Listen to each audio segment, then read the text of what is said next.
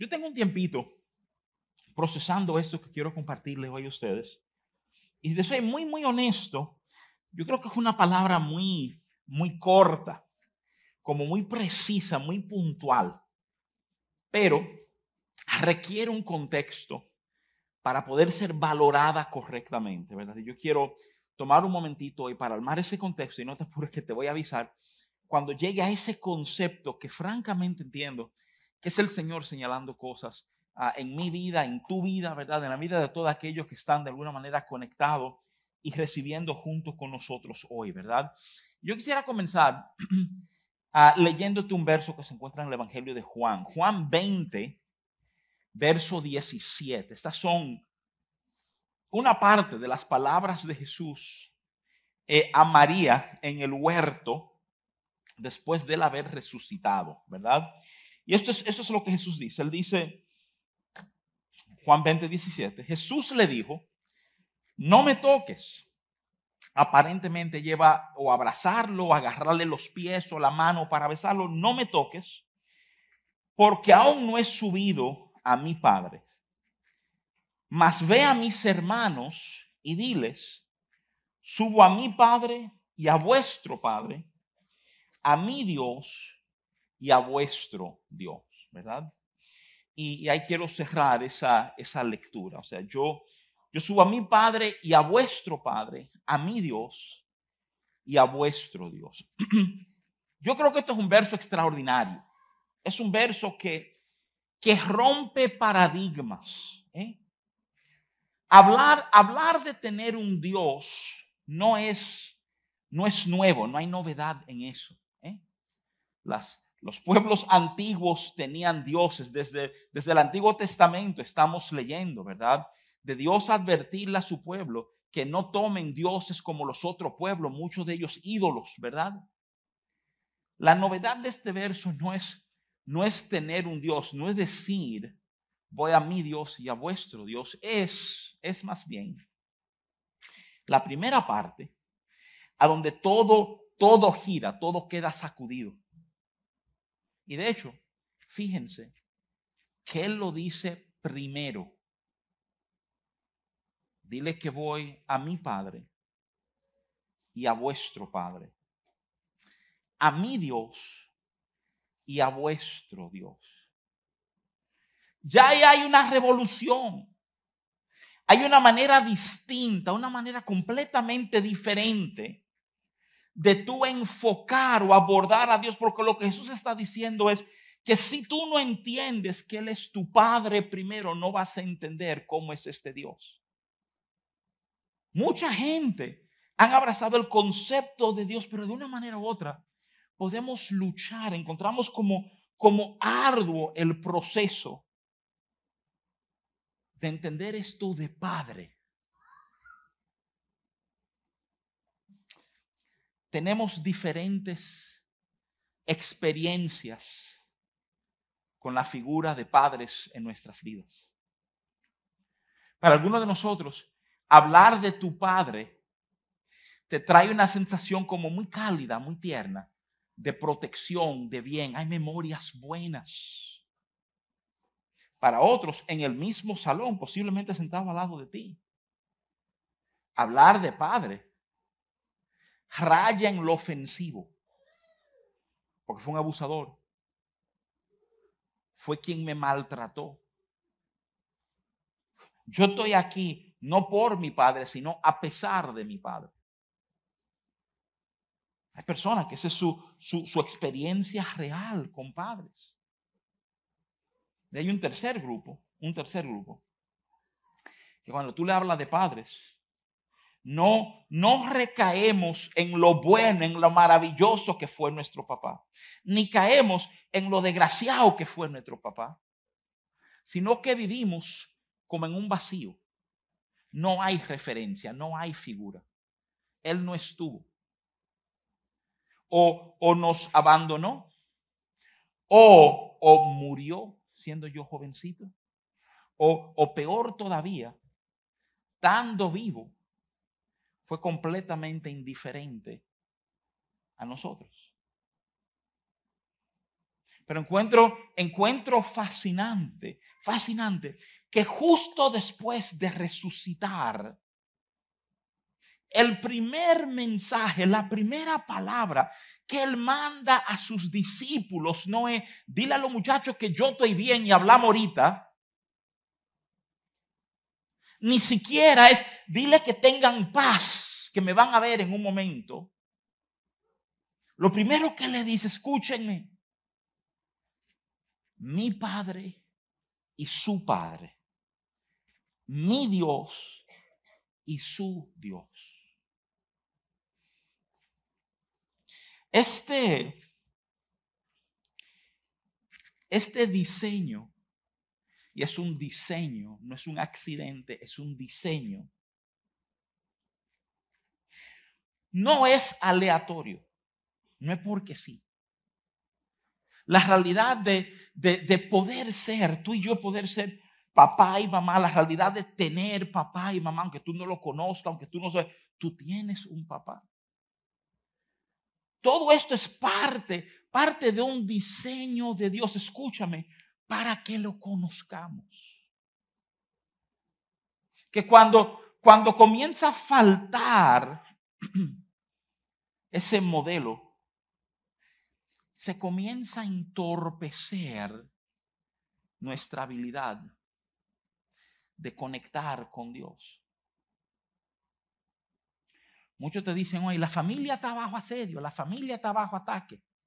Y todo eso es un señalamiento a los movimientos LGBTQI, ¿verdad? O sea, todo lo que atenta contra roles establecidos socialmente. Pero déjame, déjame aclararte algo. Hay un pensar que yo quiero sembrar en tu mente. Y es que la familia no comenzó a ser atacada ahora. La familia tiene milenios bajo ataque. De hecho, y son de esas estadísticas fascinantes. Tristemente, la aplicación es en Estados Unidos, no es aquí, pero te aseguro que aplica aquí. Hay un sitio de internet que se llama, ¿verdad? Eh, ourworlddata.org, la data de nuestro mundo.org. Y yo te comparten que en los 1960 las tasas de divorcio era de 2.2 por mil matrimonios. Cuando llegamos a los 80, esa tasa ha subido a 5.8 por mil matrimonios. Más que se duplica el divorcio. El divorcio ya es normal. Es más, el divorcio es tan normal que si tú tomas una encuesta en un salón de clase, te vas a dar cuenta que la minoría de los padres, óyeme bien, sobre todo en estudiantes de bachillerato que viven con ambos padres. Es la minoría. Porque cuando eran chiquitos, los padres como que intentaron permanecer juntos. Entonces, toda esa etapa primaria, como que más o menos hay papá y mamá, ¿verdad? Pero ya los problemas se van de la mano. Se distancia la pareja y termina en divorcio. Mi tema no es propiamente divorcio, es ayudarte a entender esa consecuencia nefasta del divorcio, que sí tiene una injerencia en nuestras vidas. Tú el divorcio quita a papá del cuadro. La norma es cuando hay un divorcio que nos quedamos con mamá. Y la figura de papá se vuelve nebulosa. Muchas veces, si te pasó como a mí, mi papá hacía un esfuerzo por vernos con cierta regularidad, que en el tiempo se fue distanciando hasta que se volvió llamadas telefónicas en fechas importantes. Mi padre y vuestro padre mi Dios y vuestro Dios. ¿Cómo yo sé que es diseño de Dios? Yo sé que es diseño de Dios porque Jesús trata de usarla para ayudarnos a entender a Dios. Tú ves en, en Mateo capítulo 7, aún, óyeme bien, aún sabiendo, aún reconociendo que somos pecadores, que somos malos, él toma esta virtud de ser papá y la sube como sobre una, una plataforma para que entendamos, óyeme bien, no que hay algo digno en nosotros, sino cómo ser papá nos conecta con el Padre Celestial.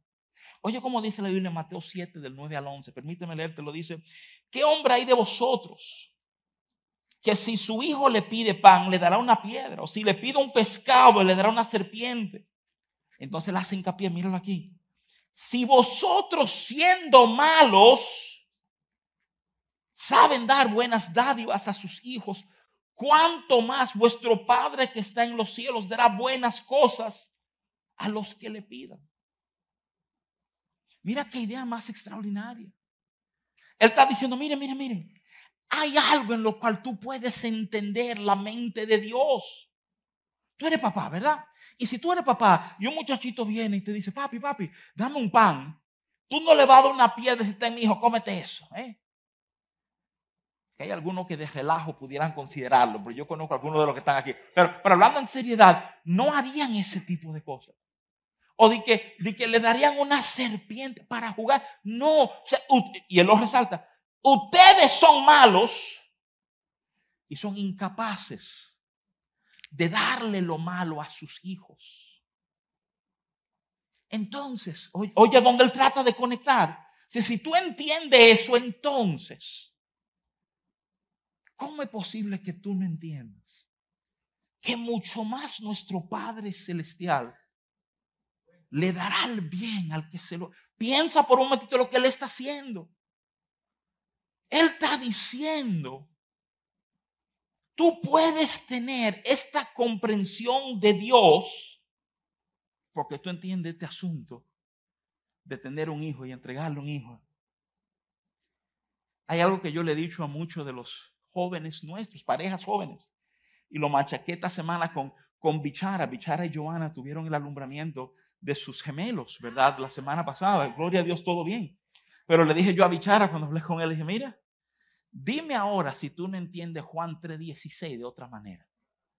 Que en el momento que tú agarras a tu propio hijo y tú piensas en un momentito que de tal manera amó Dios el mundo que dio a su único hijo. Ahí que el corazón se te va a pedazos, es el corazón que tú dices, y es fácil, que se mueran toditos. Que se mueran toditos pero no este. ¿eh? Ser papá, tener papá, cambia cosas en tu vida. Las palabras de Jesús, mi Padre y vuestro Padre, mi Dios y vuestro Dios. Hay un diseño en eso. Mira, cuando hay un vacío o un maltrato en ese rol de padre. Perdemos la sensación de protección. Hay un tipo de formación muy particular que se pierde en nuestras vidas. Hay algo que papá enseña y deposita. Que mamá, por superhéroe que sea, y hay madres superhéroes que hicieron el trabajo de ella y del papá y de los abuelos y de los tíos y los de todo el mundo.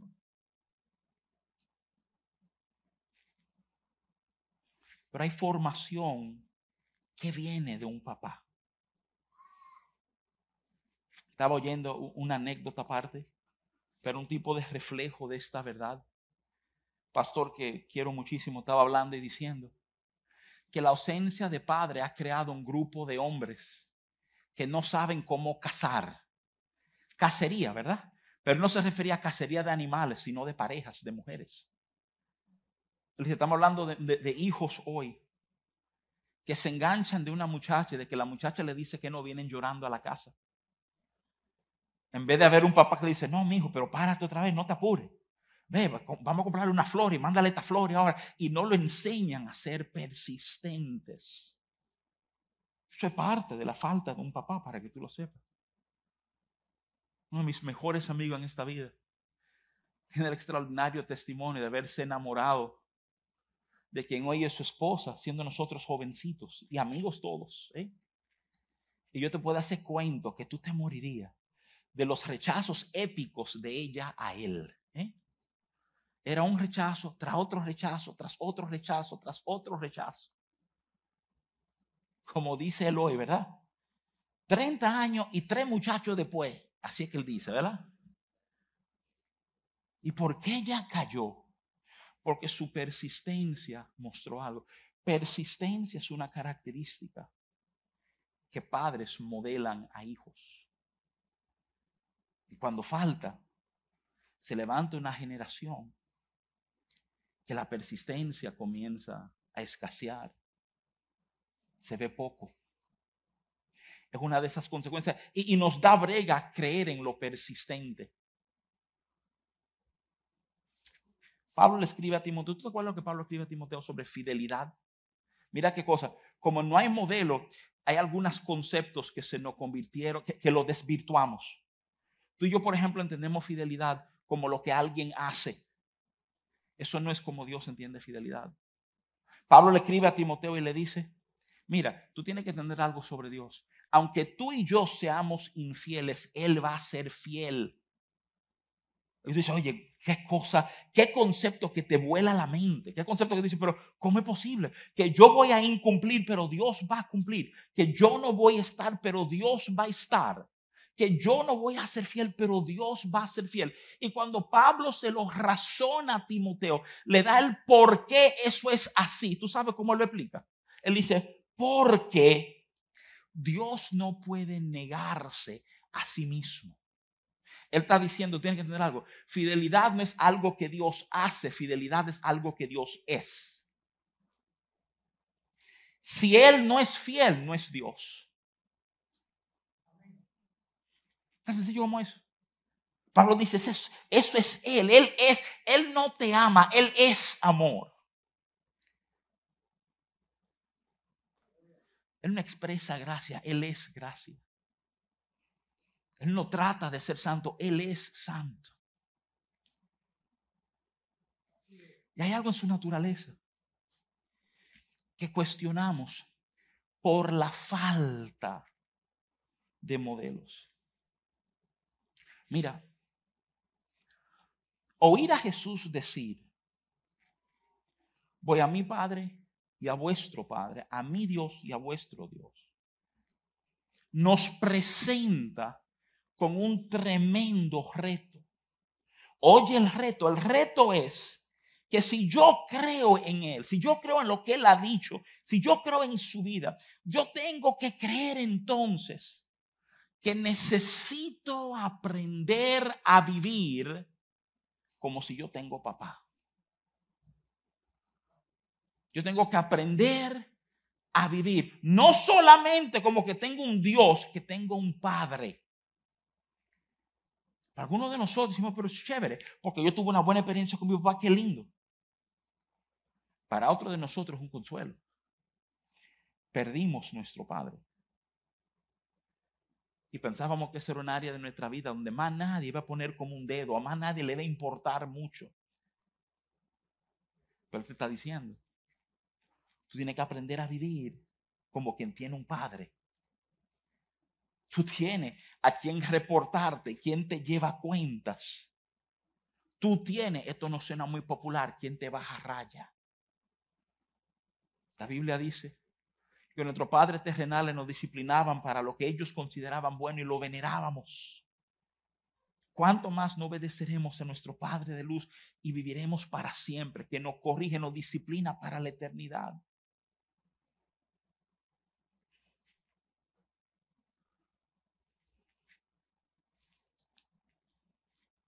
Mira, siguiendo la idea del apóstol Pablo y tratando de aterrizar en el concepto que quiero compartirte, quiero enseñarte unas o, dos de las palabras, dos detalles que Pablo le escribe a Timoteo que tiene mucho que ver con nosotros hoy. La primera tú la vas a encontrar en 1 Timoteo 3, 14 y 15 que dice así, dice, esto te escribo aunque tengo la esperanza de ir pronto a verte. Pablo dice Timoteo, te estoy escribiendo esto aunque te voy a ver pronto. Por si me tardo, tú sepas cómo debes conducirte en la casa de Dios, que es la iglesia del Dios viviente, columna y baluarte de la verdad. Casi siempre que oigo este pasaje, oigo ese énfasis en la realidad de que la iglesia es columna y baluarte de la verdad. Y eso es completamente cierto. Eso es absolutamente cierto. Y es un tema de un estudio aparte. Mi enfoque no está en la iglesia ser columna y baluarte de la verdad. Está en la primera parte. Está en la primera parte de Dios, de, de Pablo decirle a Timoteo, mira, te estoy escribiendo esto, aunque tengo esperanza de verte pronto, porque yo necesito algo de ti. Yo necesito que tú sepas cómo tú debes conducirte en la casa de Dios. Pablo le está diciendo a Timoteo, mira, tú no puedes manejarte en la iglesia como a ti te da la gana. Tú no te manejas en la iglesia según tus mejores ideas. Pablo le está diciendo a Timoteo, hay un protocolo, hay una, hay una forma, hay una manera, hay una costumbre. Tu mamá te cansó con esa palabra, ¿verdad? Nuestra costumbre. Eso no fueron las costumbres que yo te di. ¿eh? Hay costumbres en la casa de Dios. Y Pablo está diciendo a Timoteo, me urge que aunque yo no llegue, tú sepas cómo debes manejarte. Porque esto no es un relajo. Esta iglesia es columna y baluarte de la verdad. Déjame, déjame tomar eso para, para expandir un poquito nuestro entendimiento.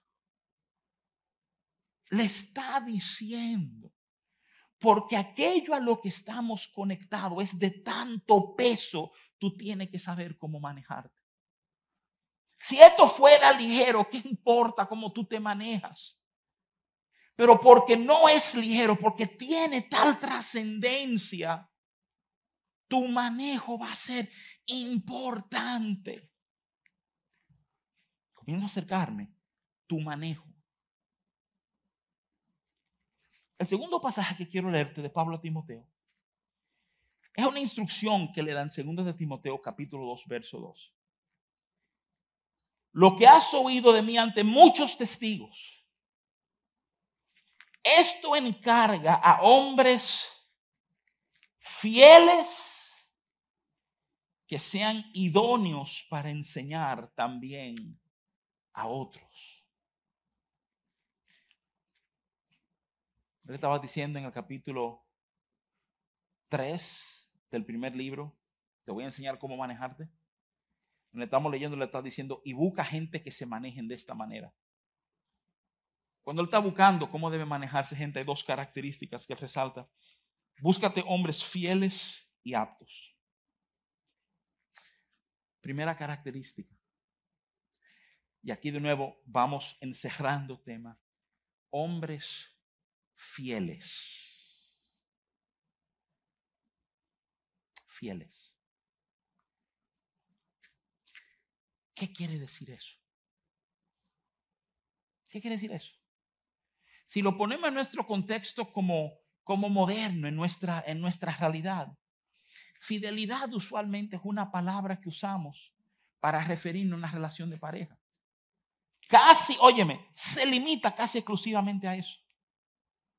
Y casi siempre en el sentido negativo, ¿verdad? Él fue infiel o ella fue infiel. Pablo dice, búscate hombres fieles, e idóneos para enseñarle a otros. ¿Cómo luce alguien fiel? Y, y te voy a aclarar esto, mira, piensa en esto por un momentito. Esto no es un tema chiquito. Esto es un tema de enorme importancia. ¿Cómo que de enorme importancia? Sí, déjame explicarte por qué es de enorme importancia. Porque si tú brincas en tu Biblia, no voy a ir ahí, no te lo voy a dar textualmente, pero en Mateo 25, tú vas a escuchar la parábola de los talentos, que tiene que ver con Dios encomendarle cosas a gente. Ahora, por favor, fíjate algo muy particular en esta parábola. Él le reparte a todos sus siervos. A uno le da uno, a otro le da tres, a otro le da cinco, pero le reparte a todos. Yo creo que Dios reparte a todos. Y de ahí para adelante, de ahí para adelante, tu promoción, lo que es puesto en tus manos, depende no de Dios, sino de tu fidelidad a lo que Dios puso en tus manos. Ese, ese pasaje termina afirmando dos enormes verdades. La primera es esta, esto es Dios hablando, no yo. La Biblia te dice que el que es fiel en lo poco, Dios lo pone sobre mucho. Algunos de nosotros estamos medio ofendidos de que Dios no dio poco, me dio un solo talento. Yo vamos por lo menos cinco. O miramos a ciertos hermanos y dice, bueno, si a Papo le dio cuatro, a mí me tocan 28, ¿verdad? Hay gente así. Y no, no valoramos el uno que está en mis manos. No entiendo que si yo soy fiel con ese uno, en primer lugar, Él se va a encargar de darme más. Y en segundo lugar, voy a oír aquella voz que dice, bien hecho, buen siervo y fiel, entra en el gozo de tu Señor. Oye, oye, si tú ves la historia, el que solo había recibido dos, que fue fiel con esos dos, recibe la misma recompensa que el que fue fiel con cinco. La misma recompensa. Aunque está manejando mucho menos que el que tenía cinco.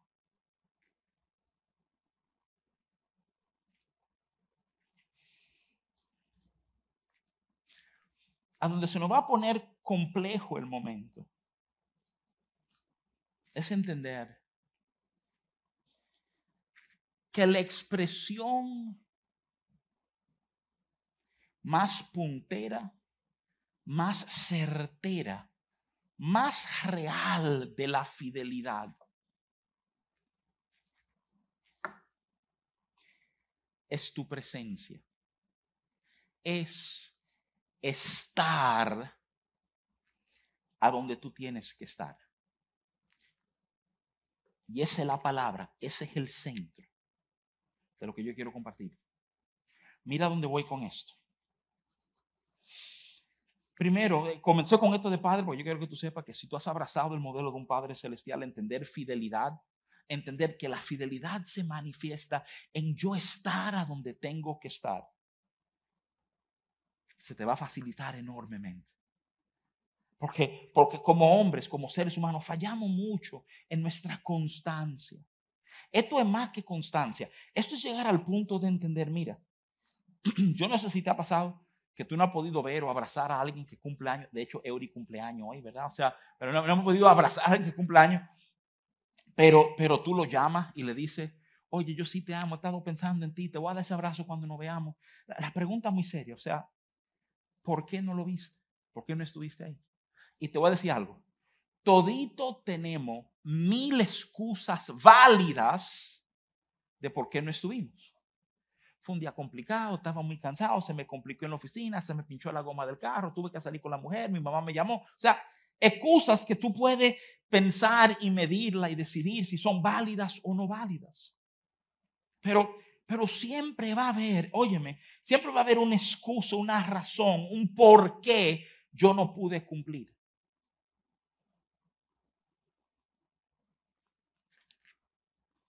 Fiel no es lo que él hace, es quien es Él. Es la razón por la cual podemos creerle a Jesús quien dice, yo estaré con vosotros hasta el fin del mundo. En nuestro corazón es como que dice, wow, yo no estoy solo. Porque Él dijo que estaría conmigo hasta el fin. Mira, mira lo que pesa en mi corazón. Y de hecho, le extendí una invitación particular a algunas personas que están aquí. Estamos en varios grupos de WhatsApp diciendo, lo quiero y quiero que oigan esto. Yo quiero que tú entiendas la importancia de estar en el lugar correcto. Y sí, óyeme bien, muchos de nosotros en áreas de nuestra vida no estamos en el lugar correcto. Ese estar, eso es, eso es fidelidad. Yo tengo que aprender a ser fiel a lo que Él pidió de mí, a donde Él me pidió estar. Porque estar en el lugar correcto va a traer bendición a nuestras vidas. ¿Se ha considerado el Salmo 91 como comienza? El que habita al abrigo del Altísimo morará bajo la sombra del Omnipotente. O sea, todo eso que, que nuestras abuelas dejaban la Biblia abierta, el Salmo 91 en la sala de la casa, como pensando que como el Salmo 91 habla de la protección de Dios y está abierto en la sala, la casa está protegida. Pero eso no es lo que el Salmo dice ni enseña. Es más, ese salmo es muy particular porque es un salmo condicionado. ¿Sabes lo que te dice ese salmo? Si tú vives pegado de Él, tú tendrás los beneficios de estar pegado de Él. El que habita su sombra, a su abrigo, perdón, morará bajo la sombra. ¿Cuánto de nosotros queremos los beneficios de su sombra? Pero queremos vivir como y a dónde nos da la gana. Óyeme bien, queremos los beneficios de su sombra, pero quiero vivir a dónde y cómo me dé la gana.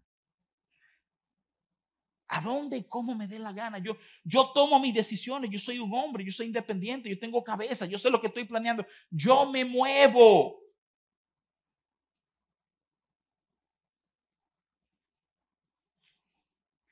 ¿Tú te mueves o Él te mueve?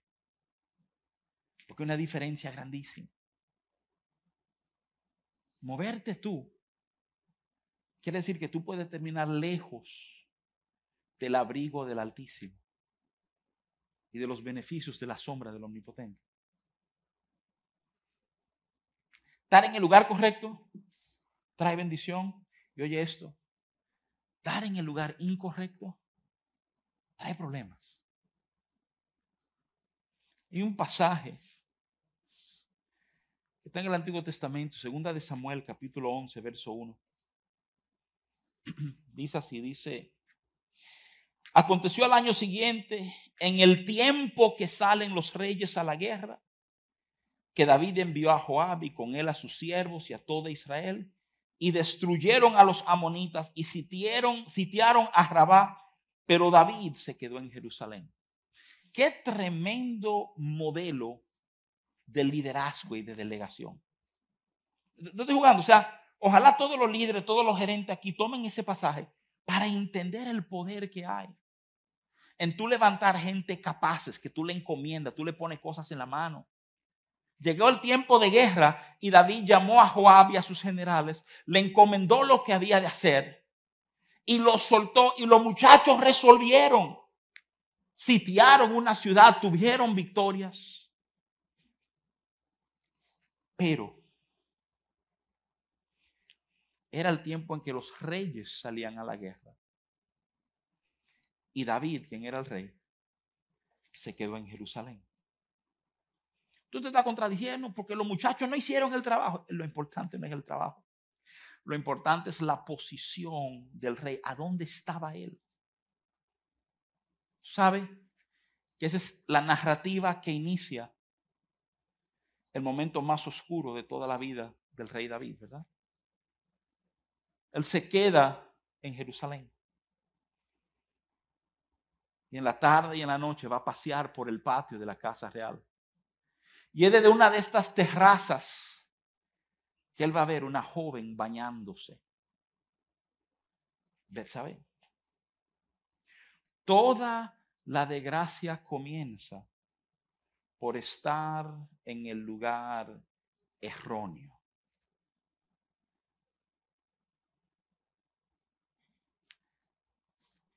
Estar en el lugar erróneo. Déjame ir amarrando, déjame hacerte muy directo. Hay pocas cosas que tú y yo controlamos en la vida. Hay pocas cosas que controlamos. Nos gusta pensar que controlamos muchas cosas. Algunos de nosotros nos afanamos como si controláramos muchas cosas.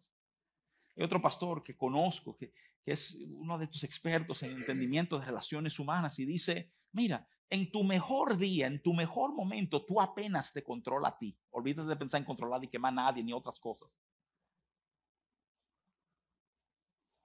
Considera esto. De las pocas cosas que tú sí tienes un nivel de control, es esa de a dónde estoy. Si alguien se ofendiera, bien ofendido conmigo ahora mismito, puedes coger, pararse y salir por esa puerta, irse y no volver más. Tú controla los lugares a donde tú estás. Tú a lo mejor no puedes controlar todo lo que pasa ahí. Pero a donde yo estoy, usualmente me pertenece a mí. No, le, no lo controla otro. Algunos presentamos muchas excusas para convencernos a nosotros mismos que otro lo controla. Pero no es cierto. Siempre, oye, oye esto, siempre tendrás una elección. Fue Martin Luther King Jr., el moreno que luchó por los derechos civiles de los negros en Estados Unidos, quien dijo, un hombre siempre tiene una elección.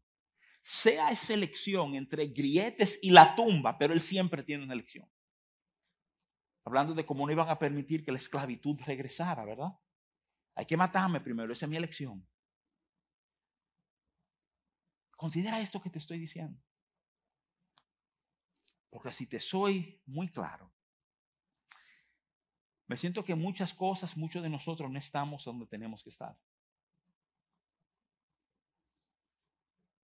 Y me siento que de alguna manera esta palabra, y por favor, cógela en el espíritu correcto, no es un boche, es una invitación. Es tu papá diciéndote, óyeme, tu papá, quien es tu Dios, diciéndote, es tiempo de volver donde tú sabes que tienes que estar. Porque en alguna de estas áreas no hay mucha noticia, no estamos sorprendidos de esto. Si tú das para atrás, si tú dejas tu mente correr al principio de la historia que la Biblia nos narra sobre el trato de Dios con nosotros,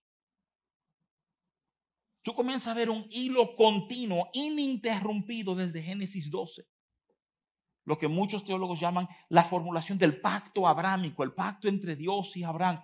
¿Tú te has detenido a chequear ese pacto con cuidado?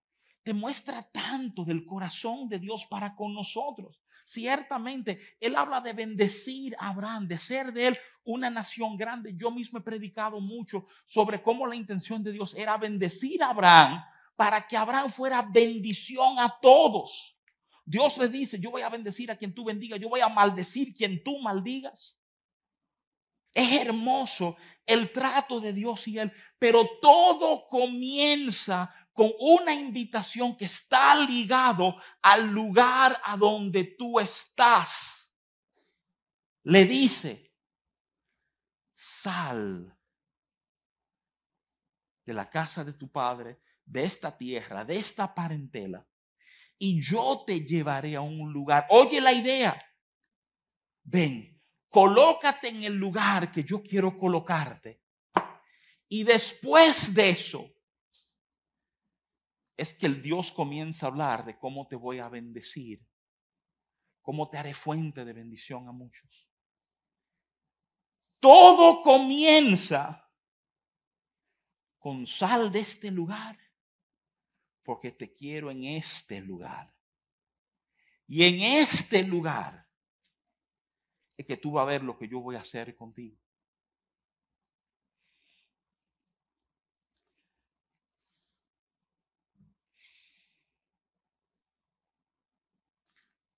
Tú tienes un lugar. Eso puede sonar raro. Yo no tengo ni casa. ¿Cómo decir? Tú, tienes un lugar. Aplicártelo de esta manera. Yo sé que muchos de nosotros le, doy las gracias por estar aquí esta mañana, ¿verdad? Ustedes no deben estar aquí por mí, sino por el Señor, pero le doy la gracia por estar. Muchos de nosotros nos despertamos equivocadamente pensando, ay, qué bueno, voy a despertar y voy para la iglesia. ¿eh? Yo voy para la iglesia, como, como si tuviera en mí ir a cualquier iglesia, y hasta cierto punto lo está, pero escucha el punto que quiero hacerte. Es en Primera de Corintios, a partir del verso 2, el capítulo 12. Parte de ahí corre al 13, tú oyes esta hermosa visión del apóstol Pablo, de que la iglesia es un cuerpo. Y él dice, él colocó a cada cual en el cuerpo como él quiso. Eso es ofensivo. Para el que piensa, yo voy, es ofensivo y no, tú no vienes, Dios te puso. Oye, saber algo? Eso es lo que dice la Biblia. Dice, Él te colocó aquí.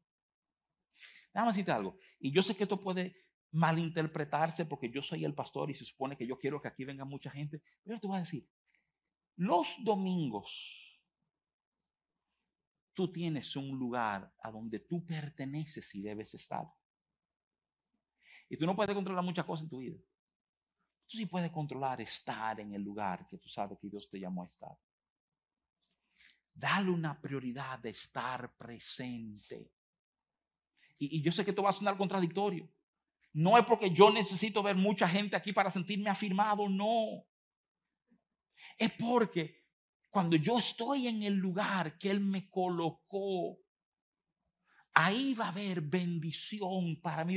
Ahí es a donde yo voy a crecer y entender más de Él y poder responder entonces cómo debo responder a todo lo que la vida me quiera traer. Tú tienes un lugar y una invitación de tu Padre de estar en ese lugar. Y cuando comenzamos a hacernos los locos, no, lo que pasa es que yo también tengo este compromiso y mira, hay esta situación del trabajo de, con toda formalidad, todo respeto, aprende a poner límites con tu trabajo, no estés jugando.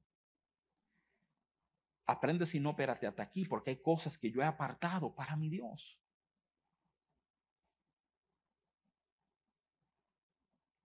No seas flexible con lo que está tentando contra tu estar a donde tú debes estar. Porque, porque así comenzó con Abraham. ¿Sabes lo lindo del caso de Abraham? Ni siquiera fue el tema del lugar particular. El lugar particular que Dios quería para Abraham, sus descendientes no estarían ahí por casi 500 años más. Pero ese corazón dispuesto a decir, mira, donde tú me mandes, ahí yo voy a estar. Donde tú me quieras colocar, ahí yo estaré. Porque, y con esto cierro, nunca va a haber un mejor lugar para ti que el lugar a donde Él te invite a estar. Escúchame. Tú puedes pensar, no, claro que hay mejor lugar, un crucero, Disney. ¿eh? No, no a donde Él te pide estar, ahí es a donde va a haber plenitud en cada área de tu vida. Donde tú vas a crecer, donde tú vas a poder verlo. Ahí es donde va a comenzar ese trato de padre e hijo que te va a ayudar a entender este Dios extraordinario que hemos conocido. Y tú comienzas a ver el problema. Y sé, que dije que iba a cerrar, pero la idea es importante. O sea, es la razón por la cual alguna gente tiene problemas con Dios, toda, toda necesidad luchamos con nuestro Padre terrenal, entonces hay una imagen distorsionada de quién es Dios. Hay una sanidad en Cristo. Muchas veces son lugares donde Él nos invita a estar, que pueden parecer lugares, oye, incómodos, inhóspitos, no agradables. Son los lugares que lo conocemos a Él y lo entendemos a Él como nunca antes. Última ilustración. Viene de Josué capítulo 5 a partir del verso 13. Josué estaba espiando a Jericó. Es un lugar incómodo de estar. Midiendo la fuerza de tus enemigos, tratando de entender lo que está pasando. Cuando se le aparece el ángel de Jehová, una cristofanía, eso es Cristo en el Antiguo Testamento. Es en un lugar incómodo a donde a Josué se le da la estrategia para tomar la ciudad de Jericó. Considera eso. Estando en el lugar que Dios quiere para ti, a donde Dios te va a dar lo que tú necesitas para los pasos que tienes por delante. Por eso es tan importante que aprendamos a estar en el lugar correcto. Amén, amados.